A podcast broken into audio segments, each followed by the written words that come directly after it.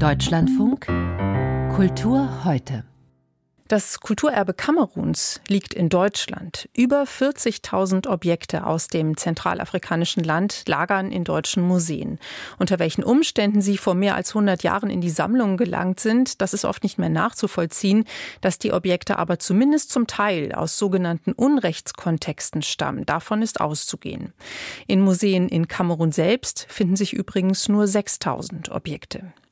Die Kunsthistorikerin Benedikt Savoy hat letztes Jahr mit ihrem Team einen Atlas der Abwesenheit erstellt, in dem der Bestand dieses Kulturerbes in deutschen Museen erstmals untersucht und dokumentiert wird. Im Januar besuchte dann eine Delegation aus Kamerun mehrere Museen in Deutschland.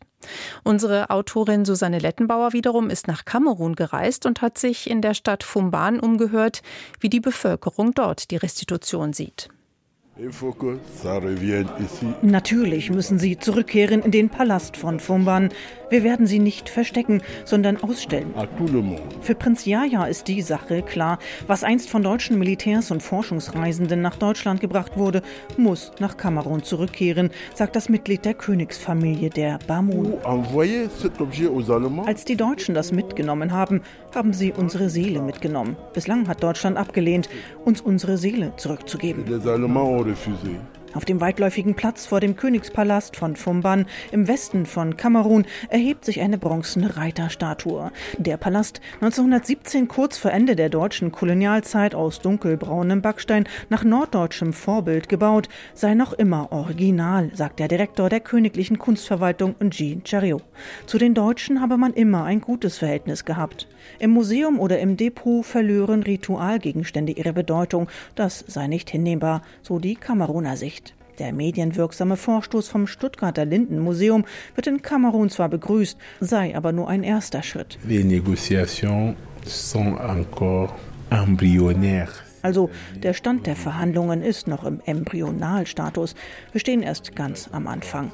Wir sind noch gar nicht in tiefere Verhandlungen eingetreten. Negotiation. Betont der Direktor der Kunstverwaltung in Fumban und zeichnet damit ein anderes Bild vom Stand der Gespräche als in Deutschland. Der Museumsneubau, den er von seinem Büro im Palast sieht, sollte längst fertig sein. Das Gebäude in Form einer überdimensionalen Spinne und einem Eingang gerahmt von zwei Schlangenköpfen soll künftig die Kultur und Tradition des Sultanats Bamun, wozu auch der Thron gehört, der noch in Berlin steht, beherbergen. Doch die Eröffnung zieht sich hin. Die Stadt Fumban und ihre Bürgermeisterin, offizielle politische Stadtverwaltung, hat hingegen bereits Fakten geschaffen und ein eigenes Kulturzentrum eröffnet. Dort soll es weniger um Restitution gehen. Durch die Rückführung von Objekten werde man Opfer eines Trends, bei dem die westlichen Mächte den Schmerz des Imperialismus zwar anerkennen, sich aber zunehmend in Richtung Konservatismus, starre Grenzen, Abgrenzung und der Meinung bewegen, dass Kultur nur einem, gehören kann, so die Bürgermeisterin der Westkameruner Stadt. Bei einer Zeremonie am Eingang des Palastes warten viele Menschen aus Fumban, um ein neues Palastmitglied zu begrüßen. Spricht man sie auf die Kameruner Kulturschätze in Deutschland an, reagieren viele zurückhaltend. Zu den Objekten, die in Deutschland sind, dazu will ich nichts sagen. Ja gut, also meine Meinung, sie sollen wiederkommen. Man sollte sie zurückholen in den Palast. Sie gehören nicht den Deutschen, sie gehören den Bamun. Es ist doch normal, wenn etwas weggenommen wurde, dass es wieder zurückgegeben wird. Längst sind nicht alle Hintergründe zu den 44.000 Kameruner Artefakten, die in Deutschland verwahrt werden, bekannt, mahnen Kameruner Historiker und fordern mehr Provenienzforschung vor der Rückgabe.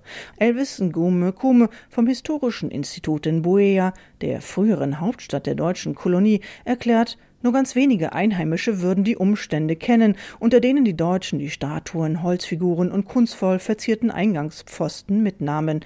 Die Politik der Kolonialherren, zuerst der Deutschen, dann Franzosen und Briten, haben das kollektive Gedächtnis durch das Verbot traditioneller Rituale und Sprachen nahezu vollständig gelöscht. Die Restitution sei natürlich genau deshalb unbedingt erwünscht, sagt der Direktor des Nationalmuseums in Kameruns Hauptstadt Yaoundé, Hugh Eumen Chana. Außerdem